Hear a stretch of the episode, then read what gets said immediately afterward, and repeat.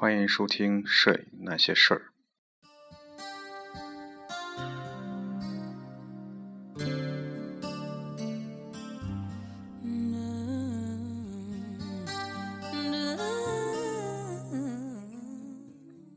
各位朋友，大家好，欢迎收听《摄影那些事儿》，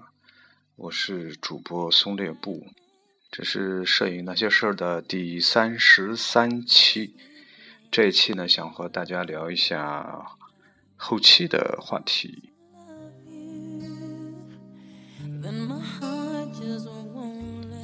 其实，在上一期，特别是第十二期啊，已经呃对后期呃聊了一些个人的一些观点啊。那么，打算这样从这一期开始吧，呃，连续可能有几期聊一下后期的一些话题啊。呃，实际上，我个人对后期怎么说呢？啊，就说，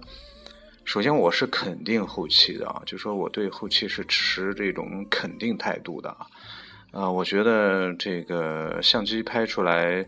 呃，是呃非常有必要进行一定的后期处理的。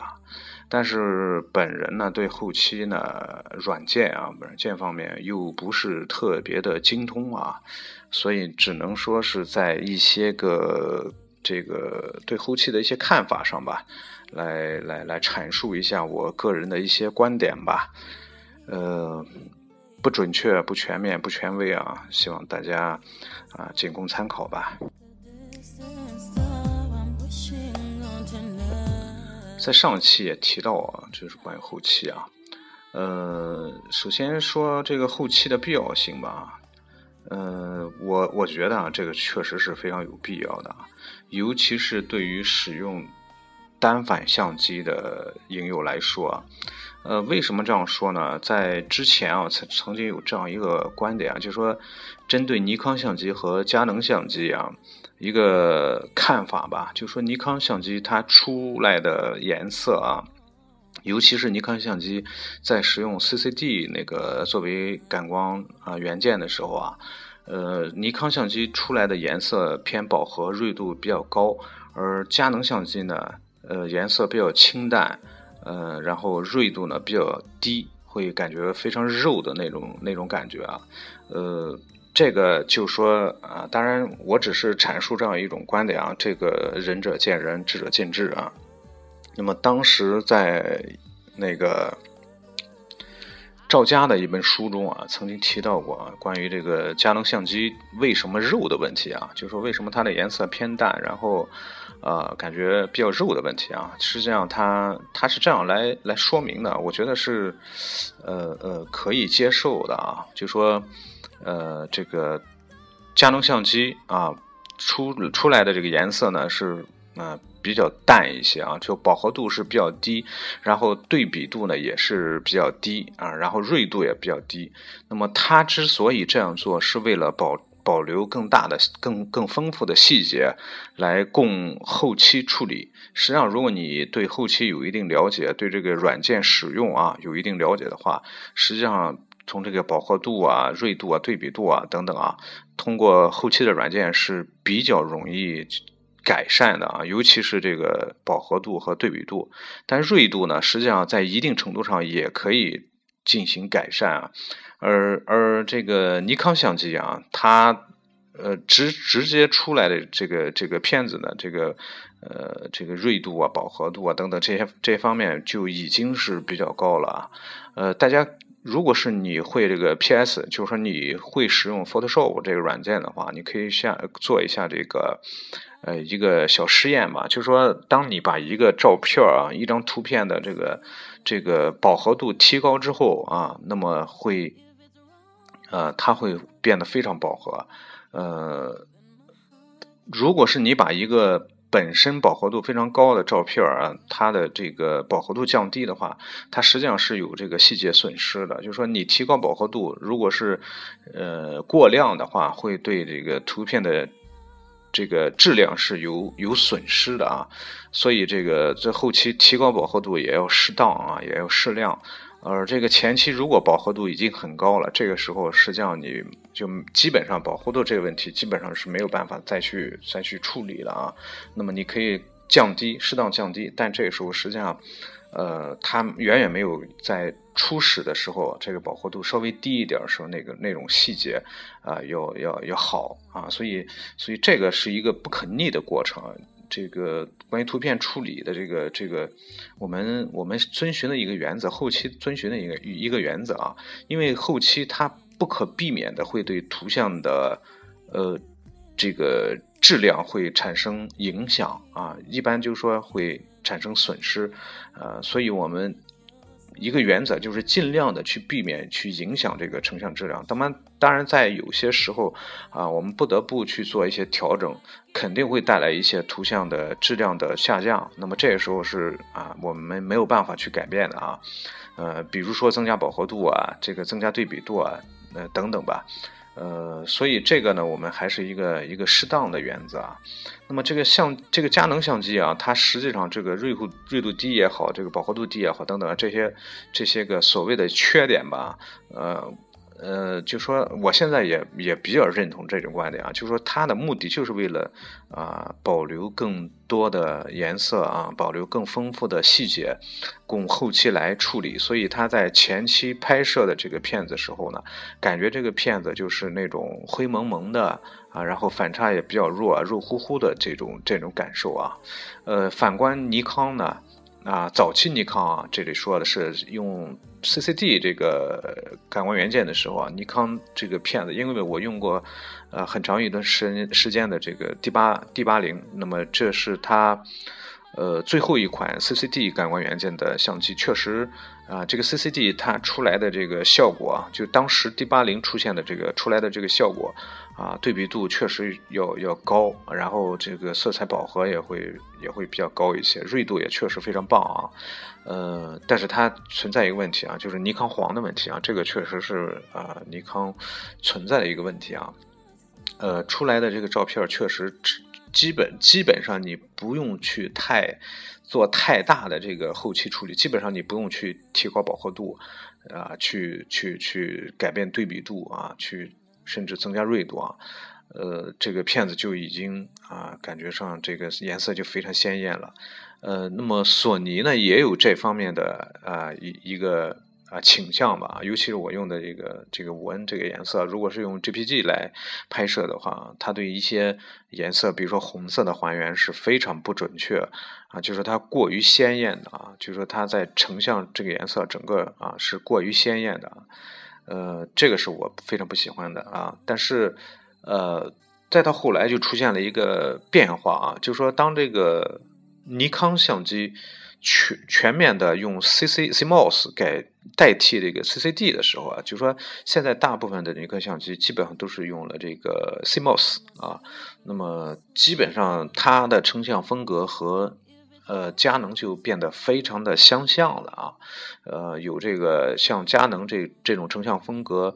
靠近的趋势，而近几年佳能的这种成像风格呢，呃，也开始向尼康的这种风格来来靠近。就说你如果是用 JPG 来拍摄的话啊，无论是佳能也好，还是尼康也好，你会发现他们的成像风格会趋一致啊，嗯，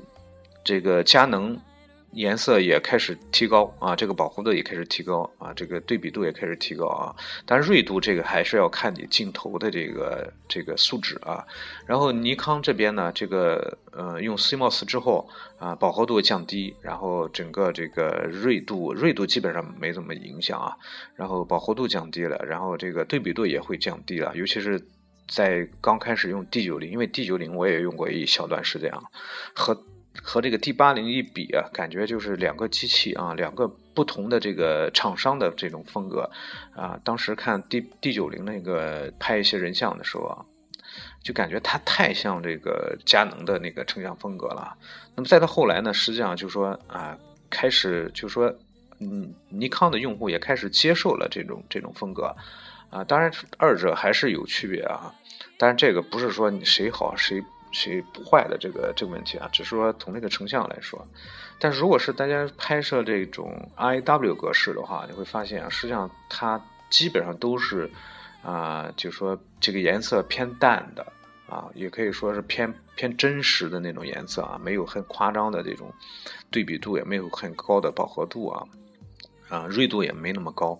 啊。那么这这种 I W 格式呢，实际上就说是为了，因为它保留了更多的细节，那么它为了方便后期的这种处理，而很多普通的使用者，普通的使用者，他在大多数时间是拍摄呃 JPG 格式啊，那么你可以用 JPG 格式，那么它出来的效果就要比 IW 格式啊，感觉这个颜色上会有一点点的这个区别啊，那么那么它的这种趋势啊，趋势就是直接使用啊，那么尽量减少这个后期处理。啊，那如果是大家对后期你没有这个太大的把握啊，比如说你没有啊一定的后期知识啊，一定的软件的操作的技巧的话，那么啊你可以尝试一下啊，可以尝试一下。当然我一般是不用这种方式啊，但是大家可以尝试一下。就是现在大多数相机都内置了一些这个照片的风格。啊，比如说人像风格、风景模式啊，风风景那种风格啊，然后在在这个不同相机，当然它可能这个种类不一样，但是大多数都是在这几个方面来来来进行一些呃改变吧，就相当于啊相机内部的一个图片处理一个功能，比如说啊增加这个饱和度啊，然后这个增加这个锐度啊，增加这个对比度等等。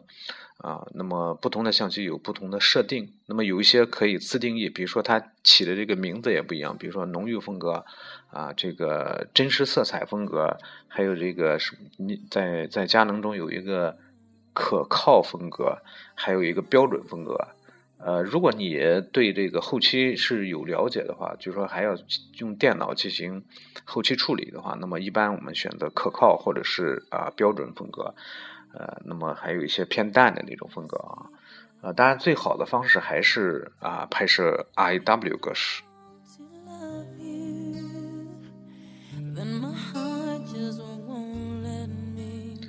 呃，刚才提到了这个尼康和啊佳能，那么我们再来说一下索尼吧啊，刚才提了一下索尼啊，呃，实际上索尼这个机器啊。我我手里这个机器，我用索尼用不多，只只是这个五 N，所以我只能说以五 N，呃，举例子吧。当然，我不敢确定其他的机器是否是这样啊。但是起码五 N 是是是给我的感觉是这样，就是说它的这个 I W 格式呢，是整个颜色是非常淡的啊，就是说非常呃真实的那种颜色吧，呃，然后对比也不是那么反差也不是那么大。啊，那么锐度呢？当然看镜头啊，因为我用了幺六的镜头，这个锐度是非常差的啊。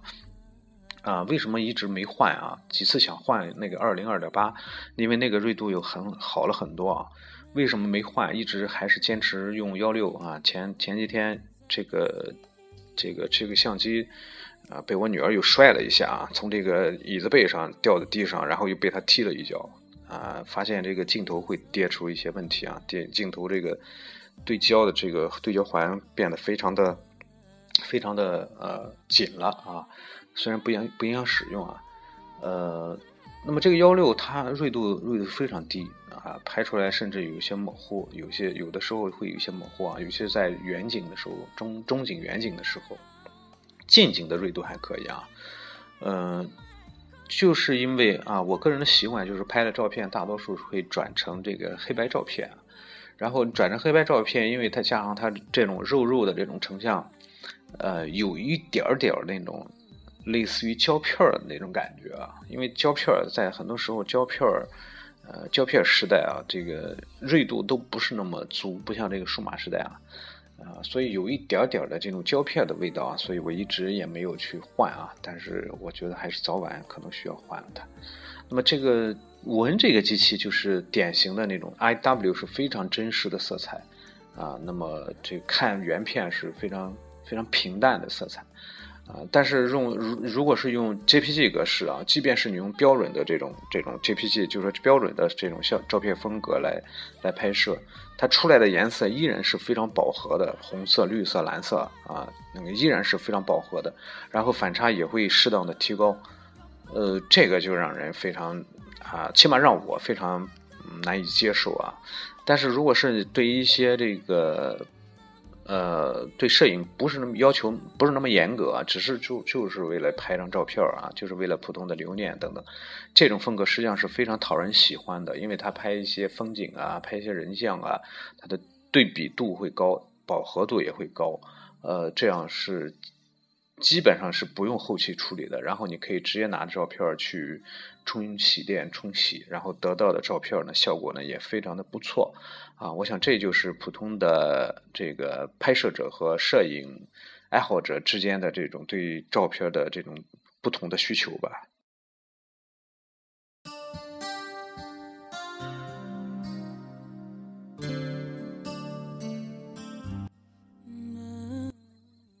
在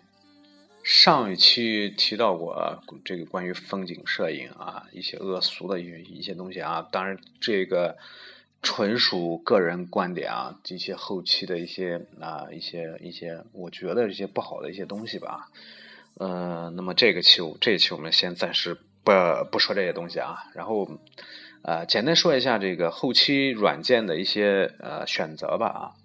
呃，首先一个前提啊，就是说大家在前期拍摄的时候，尽量去拍摄 IW 格式啊。至于为什么呢？在之前的节目当中曾经。呃，有一期专门的节目啊，专门提到这个 I W 的格式，好像是第几期啊？第呃，第第第第几期啊？第七期啊，图片格式那些事儿，那个讲到这个 I W J P G 的一些区别以及它的优势啊。如果是你需要后期的话，那么呃，尽量的在前期拍摄用 I W 格式啊，这个是它。Rw 格式，因为它保存的是最丰富的这个色彩，最丰富的层次啊，所以它是专门为后期啊而准备的。所以，如果是你后期的话啊，那么前期就要拍摄 rw 格式。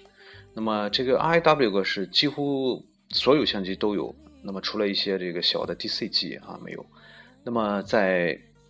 选择这个处理 rw 这种图片的时候呢？这个软件变得非常非常非常的关键啊！那么选择什么样的软件来处理？呃，大家可能常用的就是 Photoshop 和那个 Lightroom 啊。那么我在这儿呢，我个人建议啊，呃，如果是你用的尼康和佳能的相机，那么我推荐你用呃他们两个原厂的呃图片处理软件。那么作为佳能来说呢，是 DPP 这个软件啊。呃，这是作为佳能啊，本佳能公司为自己自己这个相机所生产的，呃，所生产的一个所设计的一个呃这个图片处理软件，它的功能非常非常简单啊，呃，那么但是基本的调节还是有的啊，就说在整体的这个啊对比度啊、曲线呀、色阶呀，包括这个饱和呀。啊等等这些锐度啊，等等这些白平衡等等啊，曝光等等这些都可都有啊，呃，但是它当然它也有缺点啊，就是缺点它就是因为因为因为它这个呃它不专业，它太简单啊，那么它它只能是整体的去调整啊，呃，现在目前来看，我用的这个版本版本我还没有仔细研究啊，一个最新的一个版本只支持五 D 三六 D 那个那那个格式啊。呃，我没怎么用啊，基本上还是只能调节整体，局部能不能调？呃，这个我不知道。但之前的那些版本，呃，是不能够局部调整的，是是只能说全局上去调整这这些个东西啊。呃，那么那么使用这个软件，我个人建议啊，你用它啊，把这个 I W。进行简单的调整，甚至是不调整啊，然后把它转成这个，你调整时候主要是调整它的这个色温呐，呃，这个就说这个白平衡啊，然后曝光啊等等啊，呃，调整成一个正常的这个这个不用调这个调整的这个这个幅度不要太大啊，调整一个正常的这个值之后，然后把它转成这个 TIFF 格式啊，那么。呃，有些叫数字底片格式啊，就是 TIFF 格式。那么 TIFF 格式是是一种这个印刷，好像在这个印刷方面会用的比较多的一种格式嘛。它也有压缩啊，但是它这个格式要比呃 GPG 格式要大的很多啊，有时候可能比这个 Rw 格式还要大啊。转成 TIFF 格式是为了保存更多的细节啊，不要有这个细节的损伤，然后在。然后在这个 Photoshop 里面，然后再打开这个 TIFF 格式，然后正常的去处理啊。那么这个 DPP 呢，只是说起到一个转换的转换的这个作用啊。因为什么呢？因为这个作为原厂的啊，这个佳能公司，它肯定对自己的这个佳能相机所拍摄的这个 IW 格式是非常非常熟悉的，所以它在进行这个解码处理的时候，肯定是最最。啊，应该说这个效果应该是最好的，所以我们一般啊，就是我建议啊，用它把它转成 TIFF 格式，然后你在呃 Photoshop 里面再去处理这个 TIFF 格式的图片，这样可能会达到一个最好的效果了。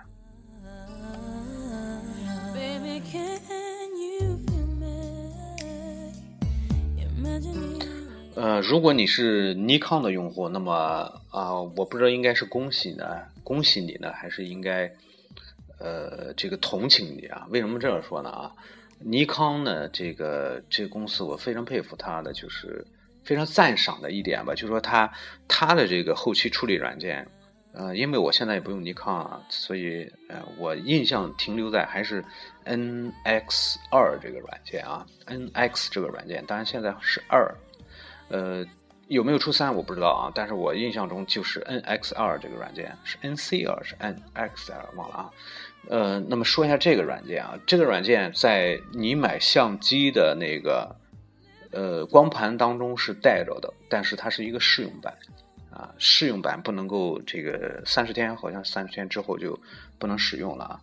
就需要花钱买，但是这个软件是应该说它有它让你买的这个道理啊。因为什么呢？因为这个软件完全可以抛弃啊，可以替代这个 Photoshop，它是一个非常强大啊，这个效果又非常棒的一个软件啊。在早在用 D 七零的那个时代啊，呃，我我我朋友用 D 七零，然后我用过一段时间 D 七零 S 啊，这个软件那时候这个软件就那个时候好像是 NX 一代吧，这个软件已经就是非常棒了啊。尤其是它那个局部调整的那个功能特别特别棒，然后就是因为它对机器的配置要求实在是太高了啊，所以当时就是忍痛割爱就舍弃了。为什么呢？因为它打开 D70S 的一张 IW 啊一一种一张照片啊，那么那么你要呃等很长的时间才能打开，然后在每处理一步，它都要需要很长的时间来来处理。啊，你看那个进度条慢慢的往前走啊，就是说非常的慢啊。当然那时候这个电脑的配置也不高啊，但后来到 NX 二吧，这个就基本上没没什么问题啊，因为这个电脑的配置也高了，可能这个软件的优化也做得非常的彻底啊，这个软件就变得非常的好用啊，尤其是它在处理这个呃这个 NEF 格式，就也就是说这个这个尼康的 IW 格式的时候啊，变得非常的棒啊，因为。除了常规的那些功能啊，就说普通软件都有的那些功能，比如说曝光啊，啊这个色阶呀、曲线呀、这个对比度啊、亮部的调整、暗部的调整啊、啊锐度啊等等、颜色饱和度等等这些调整之外，那么它最牛逼的一个功能，也是我最最最最最最喜欢的功能，就是它的这个局部调整功能，非常的简单啊。因为在 Photoshop 里面，我们知道你要去调整一个局部的一个，比如说它的。对比度也好，是这个饱和度也好啊，还是它的这个锐度啊，你需要先把它选择出来，然后再一点一点调整。那么这个选择的过程是非常麻烦的啊。你熟悉 Photoshop 的大家都知道啊，它当然有一定的技巧。你比如说，我要抠一个人物的脸部，我把这个人物的脸部，呃，进行这个呃，比如说饱和度的调整，然后锐度的调整，然后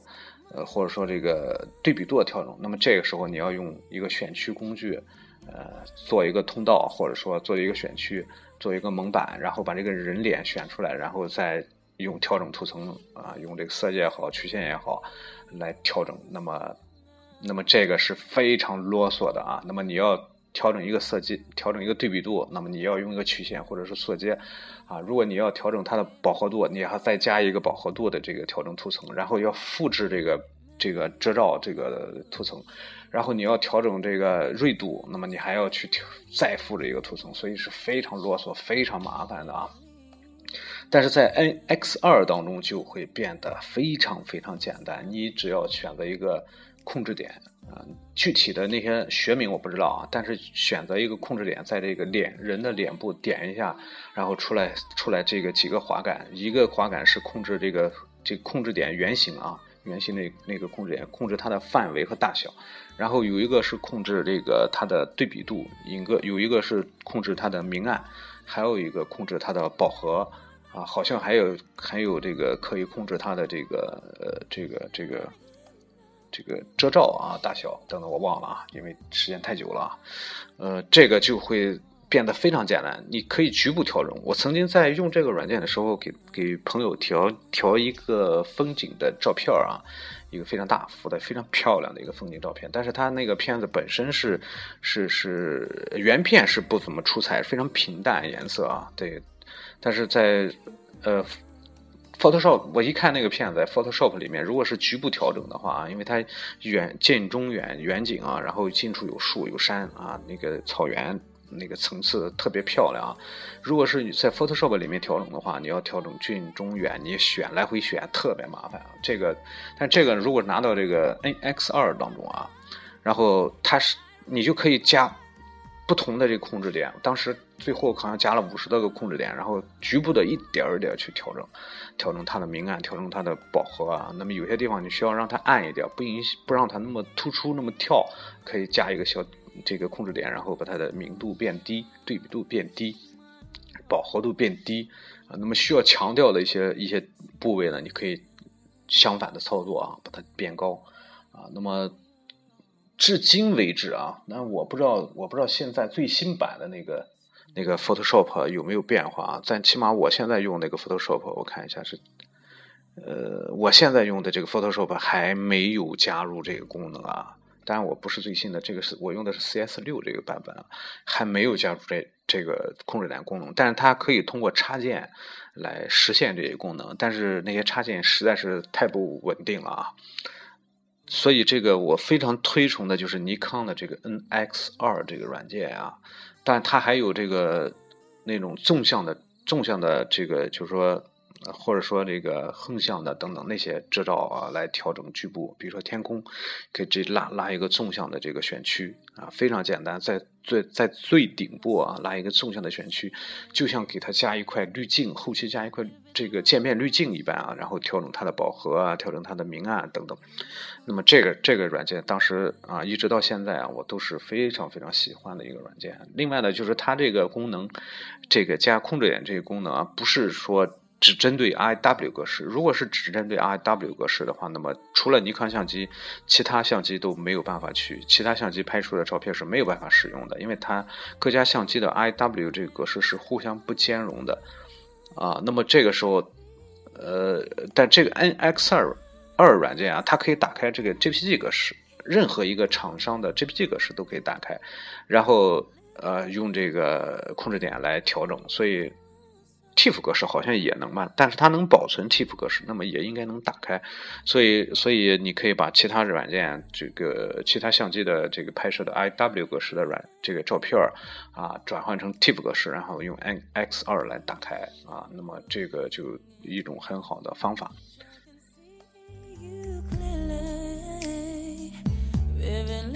那么提到了 NX 二啊，那么这是尼康和佳能两家，然后说一下这个索尼啊，因为我毕竟用索尼嘛，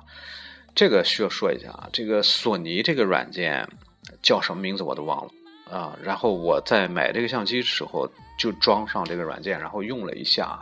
非常普通一个软件啊，当时来看啊，非常普通一个软件，然后用。在这个 IW 格式啊，然后和那个当时的那个 Photoshop 啊进行出这个输出对比了一下，发现没什么优势啊。它的这个软件与 Photoshop 这个输出的 JPG 格式没什么优势，它自身没有什么太太太明显的这个功能啊。而且它它处理这个处理这个呃，它自身的这个软这个 IW 格式的时候，效果也并没有理想中那么好，所以我我直接就舍弃它，然后就专门的用 Photoshop 来来来处理啊。呃，好像用用它的那个软件，我记得啊，高感光那个噪点会会会还原的非常的非常的多啊。那么感觉可能这个 Photoshop 会进行一定的降噪啊，感觉还没有 Photoshop。出来的那个那个效果好啊，所以我就一开始我就舍弃了，或许或许以后会再拿出来看一下啊，也许会有新的认识，但是目前没没有啊。那个用用这个索尼相机的用户，当然他我不知道是不是跟他那些个那那些个单电是不是同一个软件啊？应该是啊，但是我我我就觉得用索尼的相机的话，我推荐你还是用 Photoshop，或者是另外一个大名鼎鼎的软件。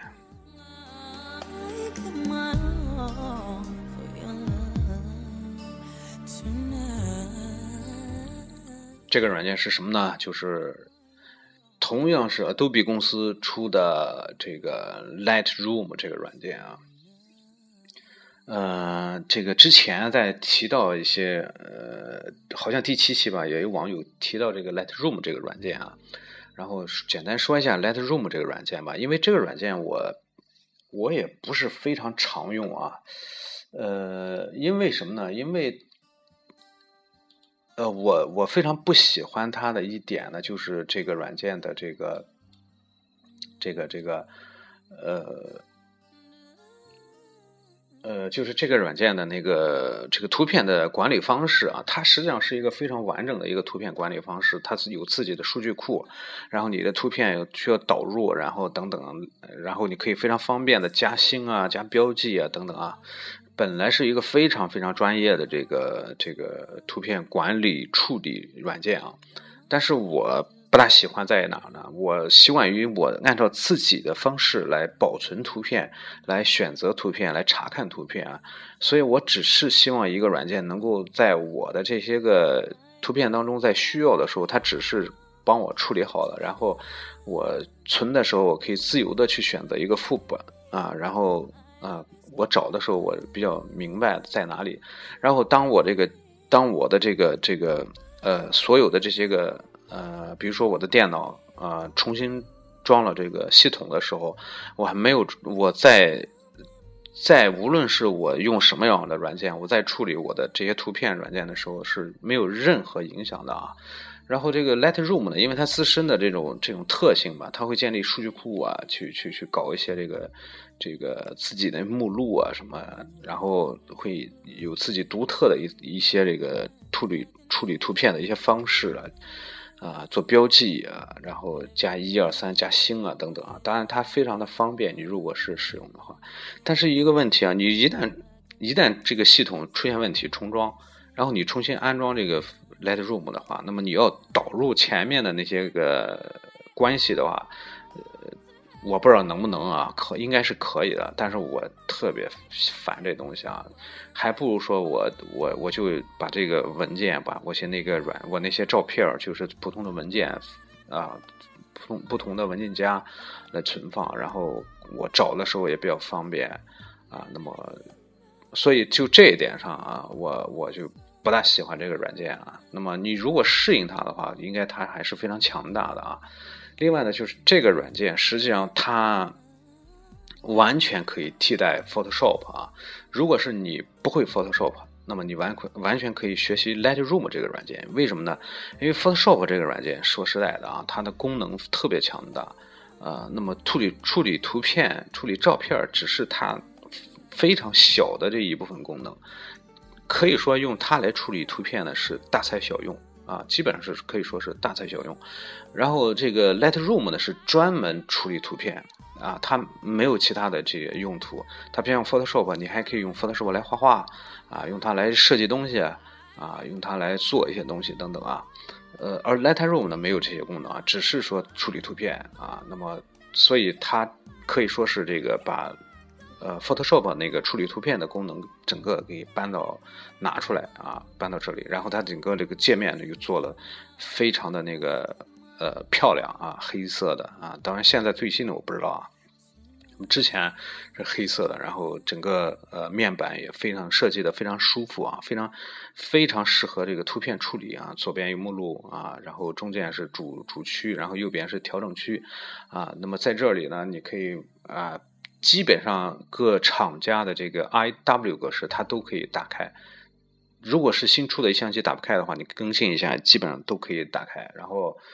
处理起来，它那个处理起来，它那个所有的那些处理的那些那些个那些个选项嘛，都和 Photoshop 里面啊，在 Photoshop 里面那个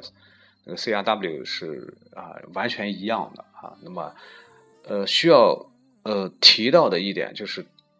呃，那么它常规的一些功能我们就不说了啊。那么它独特的一些东西啊，当然我也不是说了解的非常全面，只是说我想到的啊，就是它里面也有那个局部调整的功能啊，就像那个 NX 二一样啊，它也有这个加的加这个独立调整点的这个功能，但是我。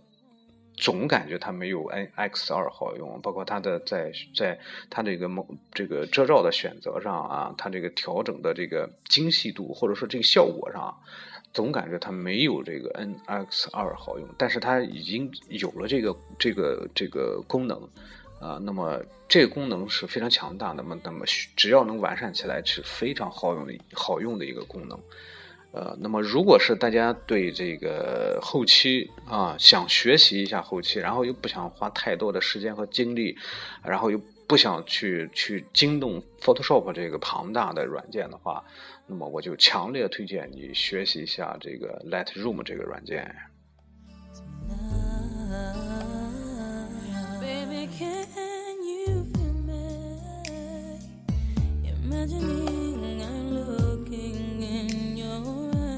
Can see you 最后呢，轮到这个大名鼎鼎的 Photoshop 出场了。刚才我提到啊，Photoshop 它这个软件，如果是仅仅用来处理图片的话，那么可以说是大材小用了啊。呃，但是啊，作为一个在摄影方面啊想有所发展的这个这个这个朋友的话，我觉得你还是有必要去了解一些 Photoshop 的这些东西啊。呃，首先它确实是呃比较难学的。我当年是在九九九九年，呃，学习这个 Photoshop 啊，但是那时候在大学时候啊，学学习这个 Photoshop，然后然后学的好像是四点零是是几点零忘了啊，三点零啊忘了啊。那时候全是英文版，然后功能远远没有现在功能强大。那时候根本就没有什么 I W I W 的问题啊。然后图像处理主要是也是那时候不是说处理图片啊，主要还是用用来做东西啊、设计东西啊和这个画东西用的啊，搞设计用的啊。然后我记得印象最深刻的那个时候，Ctrl Z 只能恢复一步啊。一旦你这个在做的过程中一旦出现错误，不及时的回复啊，如果再出现另外一个错误，就没有办法挽留啊。所以当时老师，呃，提醒我们就是一定要谨慎啊，然后及时的 Ctrl Z 啊，就是回复到上一步，然后要及时的去用图层来抵消啊，然后建大量的图层，出现错误的时候，这样避免，呃，就避免产生大的损失啊。呃，然后那个时候是全部都是英文的啊。提起提几个名字，大家如果是那个时代的朋友，可能就会非常熟悉啊，什么暗窗啊，叫叫叫，好像叫暗窗，什么晴雨大侠是叫什么来呀？这个软件是专门针对 Photoshop，然后你装这个软件，打开 Photoshop 就变成中文的。然后当时还没有这个软件啊，最早用的是东方快车啊，东方快车这个可能一般现在年轻人都不知道了啊，这个软件是一个翻译软件。非常有意思，我买的第一个国产正版软件啊，在九九年花了二十六是二十九元买的啊。这个软件装上之后啊，在这个电脑屏幕上有一个小工具栏，然后你遇到英文的软件，点一下那个中，它自动把这个英文软件就变成中文啊。那么，呃，到后来呢，就是它专门针对这个 Photoshop 出出了这个。出了一个插件吧，算是啊，就说专门啊来来来汉化这个 Photoshop 的。呃，再到后来呢，就是呃有了这个叫叫什么金山快译吧，啊那个软件也是啊一点就变成中文啊。呃，再到后来就出现了中文版啊，当五点零啊六点零，实际上在后来七点零啊，Photoshop 七点零用了很长时间啊，到后来又发展发展出 CS。啊，那个 CS 刚出的时候是网络游戏那个这个射击游戏 CS 风行的时候啊，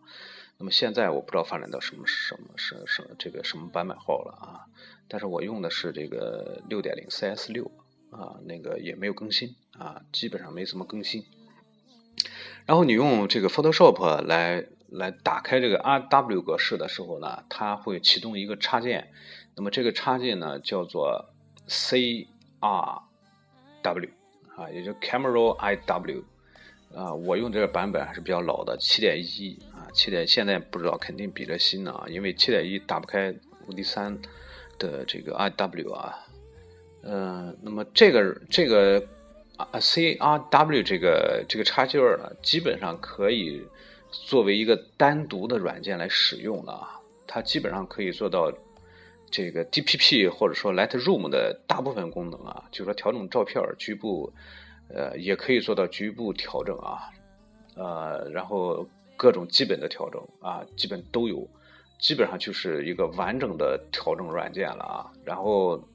它又支持大部分市面上大部分的这个相机的 IW 格式啊，只是说它可能支持的效果可能有时候不如这个原厂的那个效果好啊。呃，所以这个这个我建议呢，就是你用原厂解除 TIFF 格式，然后用这个软件打开。另外就是这个你设置一下这个 CRW 呢，它可以支持啊这个 JPG 啊。如果你不设置的话，你它默认是只有打开 RW 格式格式的时候，这个软这个插件才启动。如果是你打开 JPG 的话，那么它会直接进入到这个 Photoshop 里面。啊，那么你设置一下，用所有软件啊，所有图片格式都会启动啊，这个 CRW。那么这个时候，在你可以在啊这个 JPG 当中啊调整色温啊，调整色调啊，甚至调整它的曝光。我觉得这个功能非常好啊。另外就说它的这个高光和这个阴影的功能非常好，就是说在高光这个功能可以一定程度上挽回这个啊高光的一些。曝光的这个过度的情况，啊，这一点非常好。那么一般是啊，我们用这个软件打开这个 IW 格式，然后进行细微的处理啊，比如说啊，调整曝光，调整色温啊，那么对比度你可以调，也可以不调，然后高光可以调一下啊，把高光稍微拉一下，然后这个阴影啊，这个等等，你可以根据情况啊，然后清晰度等等这些都根据情况，然后那个那个那个。暗角呢也可以加，也可以减，啊，那么进行基本的调整之后呢，然后打开图像，然后再把这个图像输送到呃这个 Photoshop 里面，然后你再根据你的需要去调整。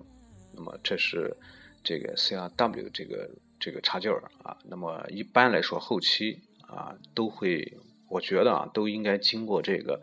我个人的习惯吧啊都应该经过这个这个过程啊，然后再。到 Photoshop 里面，然后你进行细微的调整、局部的调整、精细的调整，啊，那么在最后一过程当中呢，去锐化图片，然后去输出图片。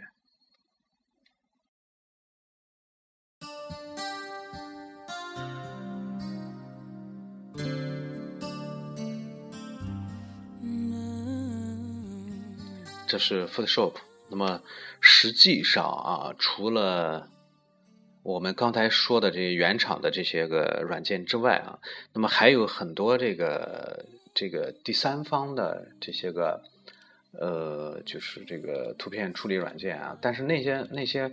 很多，嗯，怎么说呢？它各有各的这个特色吧。有一些我也用过，有一些。只是试用过，然后没有长时间的用啊，最后还是回归到这个原厂的和这个 Photoshop 里面。你比如说那个飞思出了一个叫 C One 那个软件也非常棒啊，它可以支持这个呃那个那个这个 JPG 格式好像啊，还可以支持一种格式，叫叫什么来？那个就是宾得的那个那个那个那个 I W 格式，那个后缀我忘了，D N G 吧，好像叫啊。呃，然后就说呃，包括还有一个 D 什么什么那个那个软件忘了啊，都基本上都用简单的用了一下啊，呃，没怎么细用，因为各个软件其实它基本的调整的功能都差不多，呃，那么然后。有特色的功能呢，可能每个软件都会有一些，但是有的时候为了那一点点功能，可能就不是那么再去熟悉一个软件去去学习，就会可感觉这个成本太高。然后不同的软件输出的这个效果呢，可可能会略有不同。呃，有的时候可能它们之间你很难分辨到底是哪个好一点，效果好一点。哪个差一点？因为因为你去去对比的时候，可能真的是，呃，不太好，这个去对比。所以这个呢，我觉得我个人的意见啊，就说大家在如果是对后期感兴趣的话啊，呃，一般就说啊，原厂的软件你可以了解。一般原厂软件功能相对都比比较简单，除了尼康的那个啊。啊，然后呢，就是你可以啊，如果你对 Photoshop 有兴趣的话，啊，立志于啊，有志于这个比较复杂的后期，你可以学习一下这个 Photoshop。啊，如果是你只是说简单的调整的话，啊，然后还需要一定的这个图片管理的这个功能的话，那么我就强烈推荐你用这个 Lightroom 这个软件啊，呃。应该说后期呢，无非就这些东西。软件上来看，无非就是这几个软件啊。那么，那么，呃，然后最后呢，推荐给大家一个，呃，非专业人士使用啊，作为我们纯业余爱好者使用的一个非常高大上，然后又非常小、非常好用的一个一个软件嘛。那么，这个软件的名字叫做光影魔术手啊。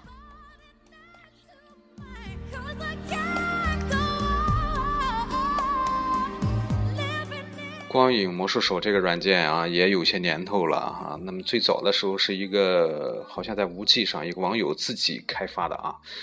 但是到后来呢，被那个逐渐的更新、更新、更新，逐渐的就被好像被一个什么公司给收购了，然后现在基本上也不更新了啊。但是这个软件还是，起码我一直没更新啊。这个软件还是非常好用的啊。这个我用的这个版本呢是三点一。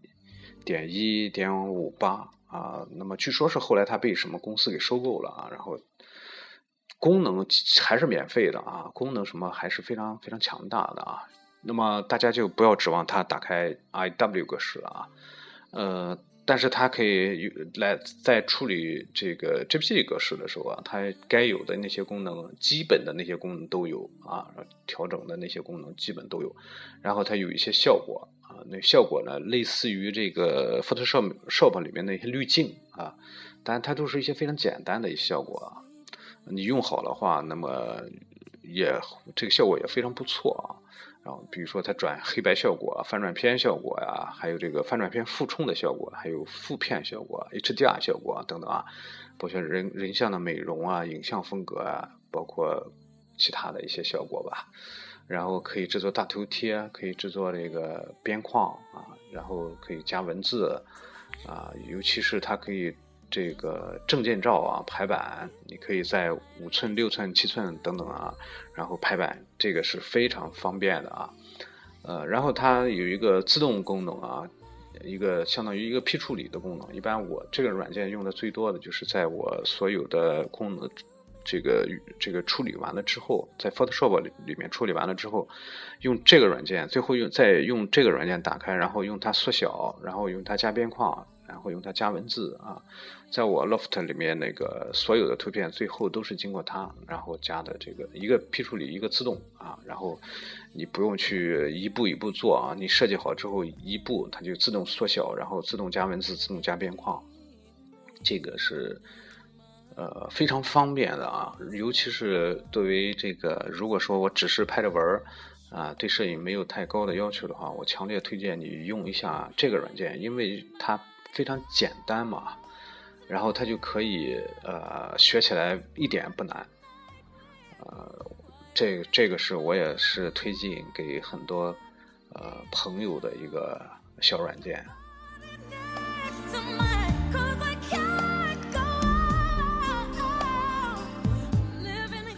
呃，其他一些软件，这类似也有啊，是美图什么之类的，那些我就那那些个我没什么研究啊，所以我就不说了啊。那么这期时间也不早啊，这期把这个后期的一些东西啊，主要是一些软件东西啊，给大家聊了一下，简单的说了一下，只是建立在我的这个理解和认识的这个高度啊。那么呃，大家也仅供参考吧，根据自己的情况，有些可能。呃，对后期比较了解、比较熟悉的朋友呢，你也不要去喷我，好吧？啊，那么我们这期节目就到这儿，啰里啰嗦啊，说了这么多啊。最后呢，欢迎大家关注我的微信公众平台，呃，慎言或者之家啊，或者是关注我的新浪微博啊，新浪微博搜索松猎部和我交流。好了，这期节目到这儿，各位再见。